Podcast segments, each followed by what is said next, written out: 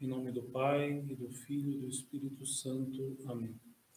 Ave Maria, cheia de graça, o Senhor é convosco. Bendita sois vós entre as mulheres, e bendito é o fruto do vosso ventre, Jesus. Santa Maria, Mãe de Deus, rogai por nós, pecadores, agora e na hora de nossa morte. Amém. Muito bem, então, dando continuidade, é, nós estamos no ponto que trata das disposições para tirar muito fruto do sacramento da penitência. Então, nós vimos sobre, sobre os pecados graves, sobre os pecados veniais a semana passada. Hoje nós veremos então sobre a contrição. É como o padre Tanquerreiro ele vai tratar mais do ponto de vista espiritual, ele não diz exatamente o que é a contrição. Então, é, eu fui atrás de um, de um manualzinho de oração. Todos os manuais de oração, é, geralmente vocês encontram na, prepara, na parte da preparação para a confissão uma pequena, explica, uma pequena explicação é, sobre o que é a contrição. Explica lá os passos né, para você se confessar, o exame de consciência, o arrependimento e o que é a contrição. Então, é, o que seria a contrição? Então, dizia Santo Agostinho que não tem as entranhas da piedade cristã aquele que não lastima a alma que Deus abandonou. Ou seja, nós temos que lastimar a alma que Deus abandona pelo pecado mortal o cerne da penitência, o cerne do sacramento da confissão, vai ser a contrição. Né? Pois sem o arrependimento, ou seja, não há é, contrição. Portanto, o sacramento fica inválido. Então, tem que haver a contrição. O que, que é a contrição? A contrição é, não é somente o arrependimento. O arrependimento é, nós temos quando nós reconhecemos que ofendemos a Deus e nós é, não queremos mais cometer o pecado. A contrição ela vai mais do que isso. A contrição é o pesar, é a detestação, é aquele, aquela, aquele, aquele movimento a práticas penitenciárias somadas com o propósito de não ofender mais a Deus daquele modo e temos uma dor ainda maior por sabermos que ofendemos a Deus. Ou seja, Deus que é tão bom conosco, Deus que nos ama tanto, Deus que fez tanto por nós, se entregando por nós na cruz, morrendo, padecendo, pelos nossos pecados, nós, com os nossos pecados, cravamos mais um cravo nas suas mãos, nos seus pés, colocamos mais um espinho na cabeça de nosso Senhor pelos nossos pecados. Então, ou seja, existe um motivo, né? ou seja, nós não é, estamos arrependidos e nós não queremos é, pecar novamente por medo do inferno, por exemplo. Não é que seja um mau motivo, assim, medo do inferno, não é? Medo das penas do inferno, medo daquilo que nós vamos padecer no inferno se nós morrermos no estado de, de, de pecado, de pecado mortal. Ou, é, seja, nós ofendemos a Deus, mesmo que seja venialmente, nós sabemos que foi pecado, pronto. Então, nós não queremos mais pecar simplesmente por sabermos que, que é pecado. Veja, nesse caso, não, não aconteceu a contrição, mas sim aquilo que nós chamamos de atrição. É, o movimento de atrição na confissão não invalida o sacramento da confissão. Ou seja, melhor apresentar-se é, diante do tribunal da penitência. ao menos com a alma atrita, do que com nada. Então, nós, é, não, não, é que seja ruim, nós podemos, é, e geralmente as almas que estão no início da vida espiritual acabam se aproximando do sacramento da confissão, mais por medo da condenação do que por amor a Deus, ou por reconhecer que ofendeu grandemente o amor de Deus por nós. Ou seja, a motivação da contrição é Deus, e não qualquer outra causa. Deus é o motivo principal. Então, nós nos entristecemos e temos um profundo pesar por ter ofendido a Deus. Não queremos mais pecar novamente. Fazemos o propósito de daqui para frente não pecarmos novamente daquele modo.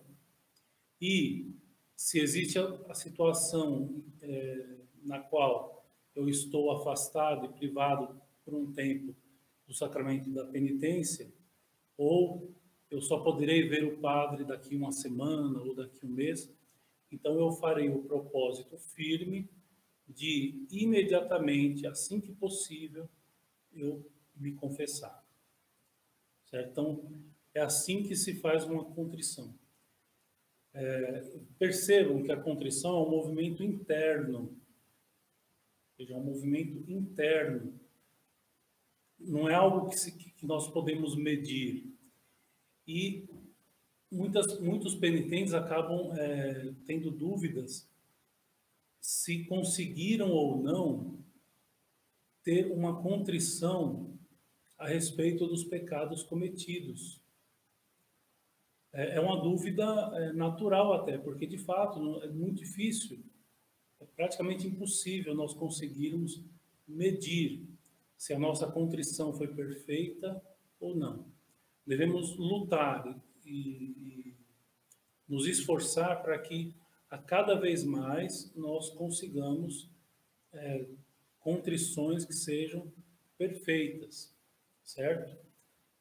É, para que as confissões, o sacramento da confissão fique cada vez mais perfeito. E assim nós consigamos empenhar é, todos os nossos esforços para crescermos espiritualmente.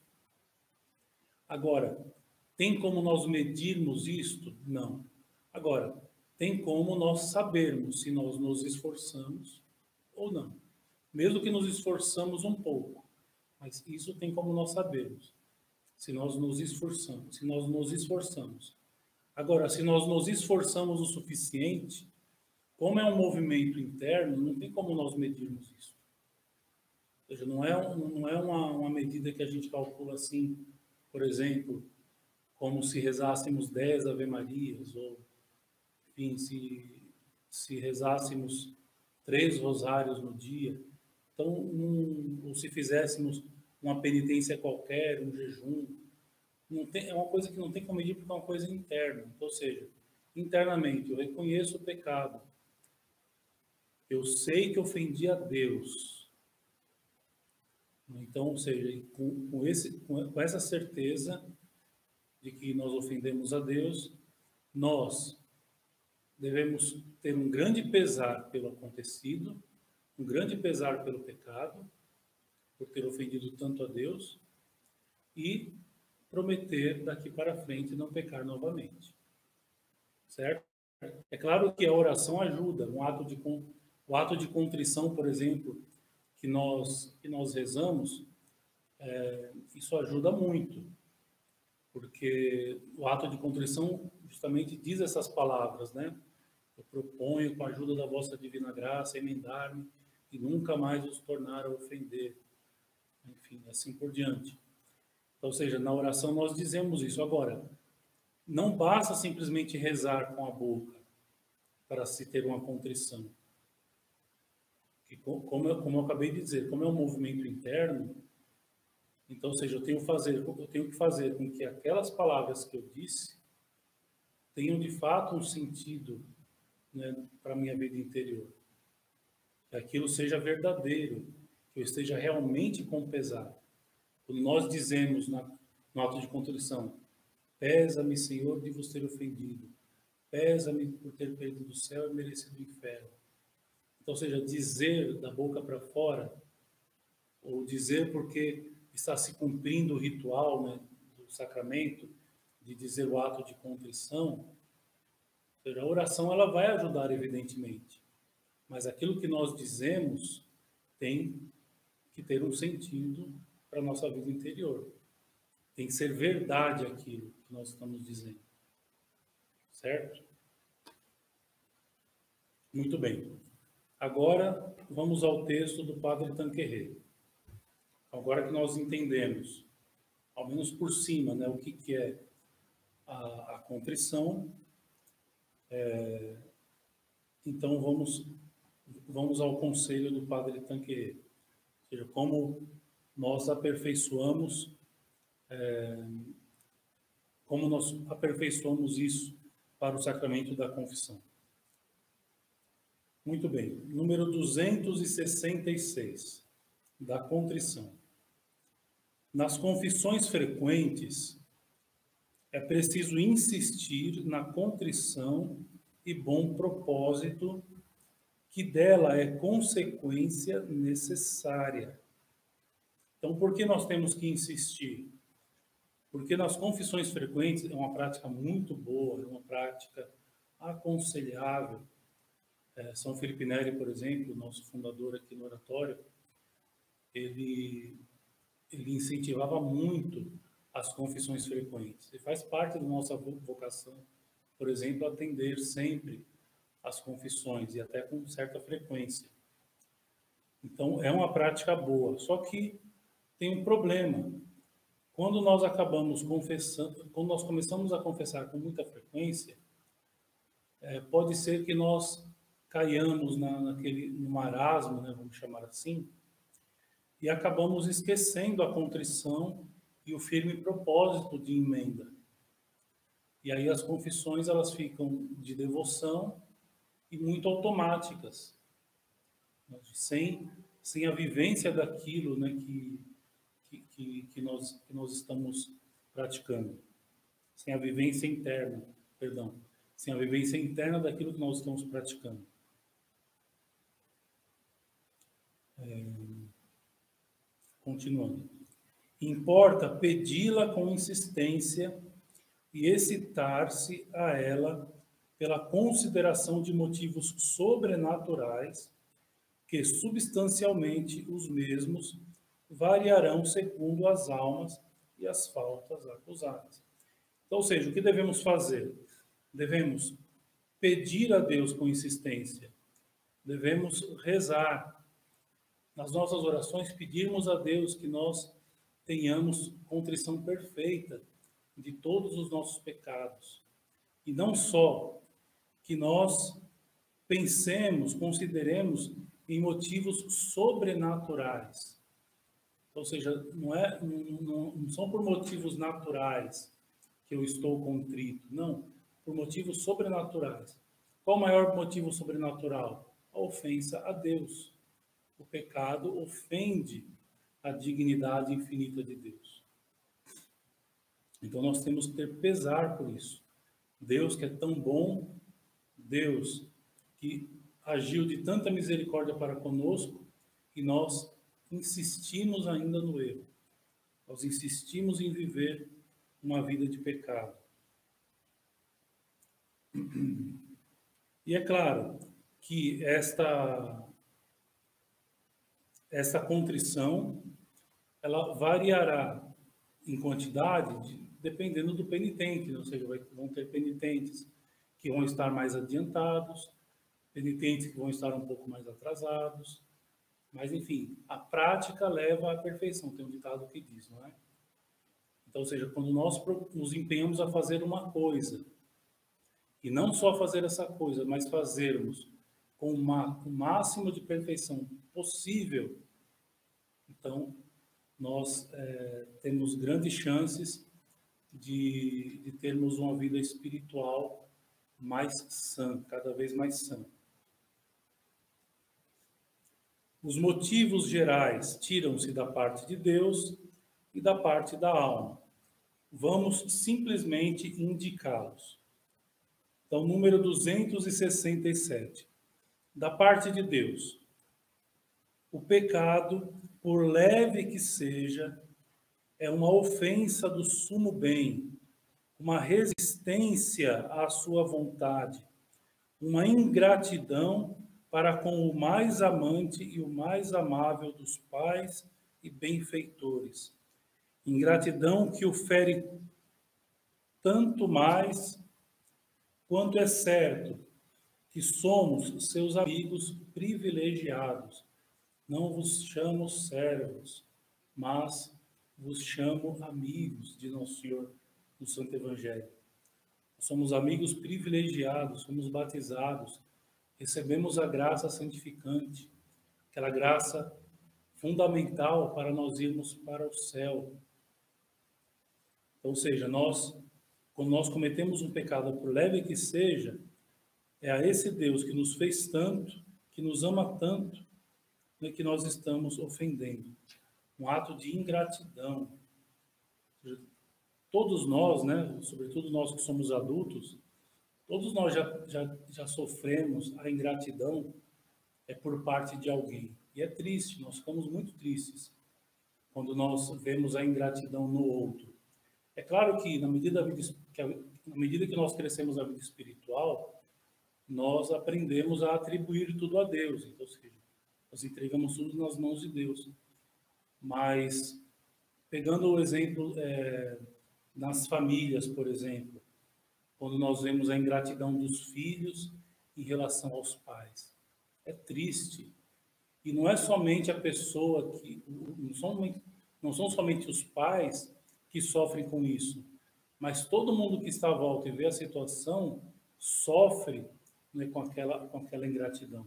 A ingratidão é uma coisa triste e o pecado é um ato de ingratidão. E assim se volta ele para nós e nos diz. Então Deus olha para nós e diz: Se fora um inimigo quem me ultraja, suportá-lo-ia. Mas tu, tu eras um outro eu pelo batismo. Nós somos incorporados ao nosso Senhor Jesus Cristo. Tu eras um outro eu, meu confidente, meu amigo. Vivíamos juntos numa doce intimidade, estado de graça santificante. Saibamos escutar estas censuras que são tão bem merecidas quando ofendemos a Deus. Então Deus, ele olha para nós e diz: se for um inimigo, até suportaria, mas tu, que era um outro eu, meu confidente, meu amigo, vivíamos numa doce intimidade, estados de graça. Ouçamos também a voz de Jesus. Digamos-nos a nós mesmos que as nossas faltas tornaram mais amargo o cálice que lhe foi apresentado no jardim das oliveiras, mais intensa a sua agonia. Então, uma coisa que ajuda muito a nós é, termos um, uma boa contrição é justamente pensar né, que os nossos pecados aumentam a dor de Nosso Senhor no Calvário. Ah, Padre, mas já passou há mais de dois mil anos atrás. Sim, mas Nosso Senhor sofreu por todos os nossos pecados. Pecados do passado, do presente, do futuro, daqueles que vão vir ainda. Enfim, Nosso Senhor, quando sofreu lá no, no Getsemane, quando Nosso Senhor estava no Horto das Oliveiras, quando levou a cruz até o Calvário, quando foi pregado na cruz, quando foi é, coroado de espinhos, quando foi flagelado. Então, ou seja, nosso Senhor sofreu por todos nós. Então, é, cabe nós pensarmos, por exemplo, que se nós não tivéssemos cometido aquele pecado, talvez a dor de nosso Senhor no Calvário lá no passado teria sido um pouquinho menor, pelo menos do tamanho do nosso pecado é muito pequeno em relação a todos os outros, tudo bem, mas ainda assim é, vale a pena nós meditarmos assim. Muitos santos é, olhavam para, para, para, para, para a Via Sacra, meditavam a Via Sacra pensando justamente nisso, seja, no peso que os nossos pecados causaram a nosso Senhor durante todo o seu padecimento. Então, é uma coisa que ajuda muito a nós é, termos uma contrição cada vez mais perfeita, pensarmos que os nossos pecados geram, né, causam um peso maior nos sofrimentos de nosso Senhor Jesus Cristo. E então, do fundo da nossa miséria, peçamos humildemente perdão. Miserere Deus, segundo mania misericórdia etc. Humildemente peçamos perdão. Outra coisa muito importante, sem humildade não pode haver verdadeira contrição. Então, aquela, ter, aquela certeza, por exemplo, aquela certeza absoluta que a gente enxerga em muitas almas, né? É, de que de que elas elas conseguiram fazer uma contrição perfeita. Então, já já tem muito orgulho aí. Então, não é não é, não é certo isso. Não é o caminho. Nós nos humilhamos, tanto em relação ao pecado que nós cometemos, quanto na incerteza das nossas forças de conseguirmos fazer uma contrição perfeita. Devemos ser sempre humildes, sempre humildes. A humildade é uma virtude que deve estar presente em toda a nossa vida espiritual, em todas as situações. Muito bem, então isso, isso é da parte de Deus. Então, ofendemos com o nosso pecado, nós ofendemos a Deus que nos teve tanto amor e pensemos que com os nossos pecados nós acrescentamos algo mais aos sofrimentos de nosso Senhor Jesus Cristo. Número 268, parágrafo 268. Segue o texto. Da parte da alma, o pecado venial, sem diminuir em si a amizade divina, torna-a menos íntima e ativa. E que perda não é a da intimidade com Deus. Paralisa ou ao menos entorpece consideravelmente a nossa atividade espiritual lançando pó no mecanismo delicado da vida sobrenatural. Ou seja, quando nós estamos empenhados em crescer na virtude, na santidade, nós não podemos suportar nem mesmo o pecado venial. Pois o pecado venial lança pó, diz aqui o texto, no mecanismo delicado da vida sobrenatural. Diminui as suas energias para o bem diminui as suas energias para o bem, aumentando o amor do prazer. Então, isso vai acontecendo gradativamente, ou seja, vem um pecado venial, depois outro. Então, isso vai aumentando gradativamente. E, sobretudo, predispõe, se se trata de faltas deliberadas né, com frequência, para o pecado mortal. Então, respondendo à pergunta que o Demétrio fez outro dia, não é? Ou seja, o conjunto de pecados veniais não somam e formam um pecado mortal. O pecado venial é uma coisa, o pecado mortal é outra. No entanto, o pecado venial, sobretudo quando é, quando é deliberado, predispõe a nossa alma para a prática de pecados mortais.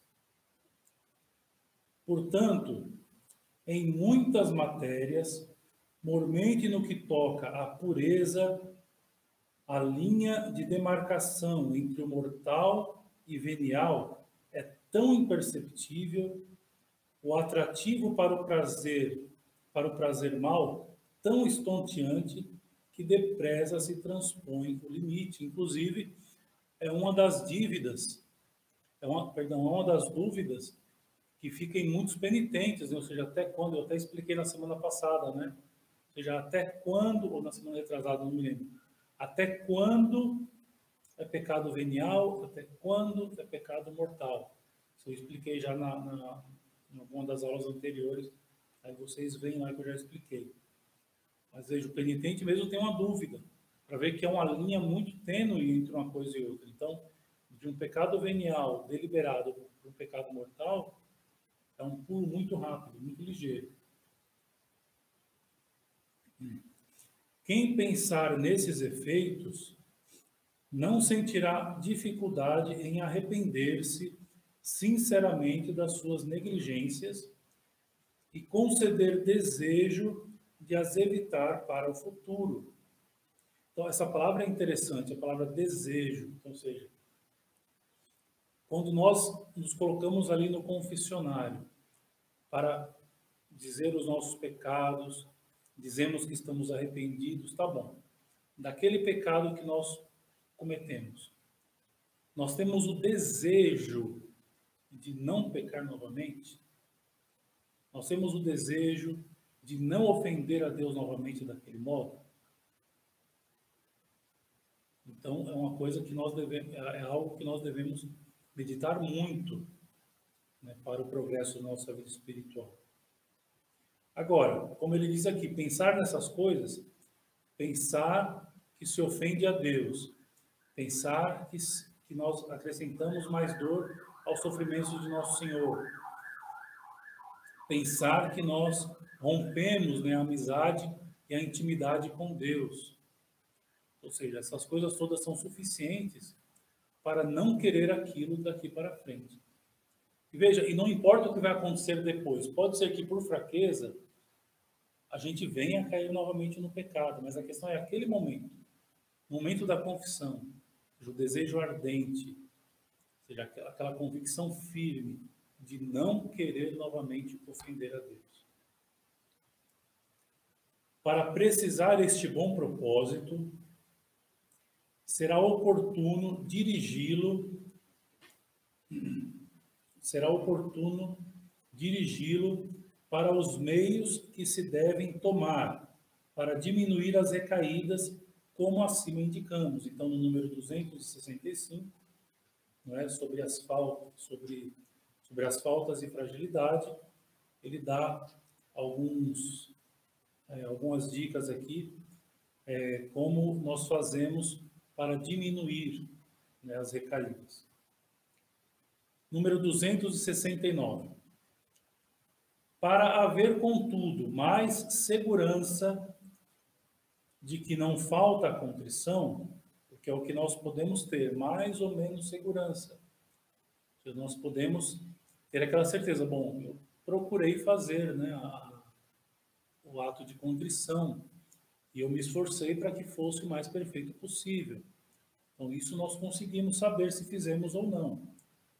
Para haver, contudo, mais segurança de que não falta a contrição, é bom acusar uma falta mais grave da vida passada, da qual nos pareça que temos certamente contrição, sobretudo se é um pecado da mesma espécie que as faltas veniais que se deploram naquele momento da confissão.